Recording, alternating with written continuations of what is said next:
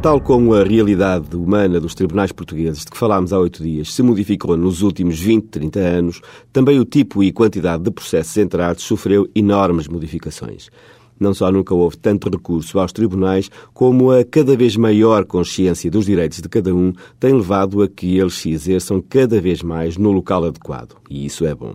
Mas é também por isso que surgem os atrasos da justiça, porque não há capacidade de resposta a tantas solicitações por parte de uma estrutura que não estava preparada para isso e não é possível olhar para esta realidade com os olhos de há 20, 30 anos. Os funcionários eram sensivelmente os mesmos, os juízes eram menos, mas os processos proporcionalmente muito, muito menos. Colocados nos tempos de hoje, os juízes dessa época num qualquer tribunal de primeira instância de uma localidade de média dimensão e o resultado seria pouco menos que deprimente. Mais processos, menos funcionários, mais leis e menos bem escritas, mais exigências, mais exposição, mais julgamentos, mais necessidades de fundamentação. Pretende-se que os mesmos ovos façam omeletes para mais gente, mas nem os melhores cozinheiros fazem milagres. Tudo isto cria um problema cuja dimensão está por verificar e mesmo, se quisermos, por assumir, porque não é fácil sequer verbalizá-lo. A atual situação dos tribunais com maior pressão processual está a promover a massificação de julgamentos e decisões com a consequente diminuição da qualidade das sentenças. Fazer um julgamento e elaborar uma sentença não é o mesmo que encher uma salsicha, como por vezes parecem entender as entidades que lidam com as estatísticas da justiça.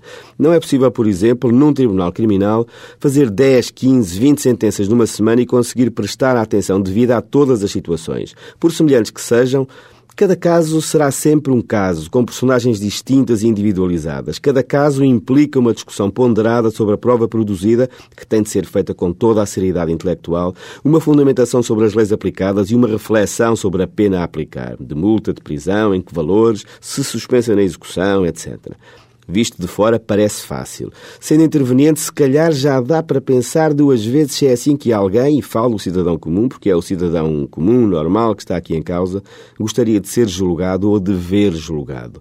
Julgar não é apenas decidir, implica pensar, refletir, ponderar. O que estamos a promover nos tribunais neste momento, com a pressão a que estão sujeitos, é cada vez menos reflexão e menos ponderação, porque o que é preciso é acabar mais um processo, é ler mais uma sentença. E isso aumenta o risco de erros, de esquecimentos, de decisões menos compreensíveis.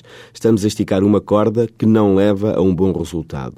Todos queremos mais e mais rápidas decisões, mas a qualquer custo?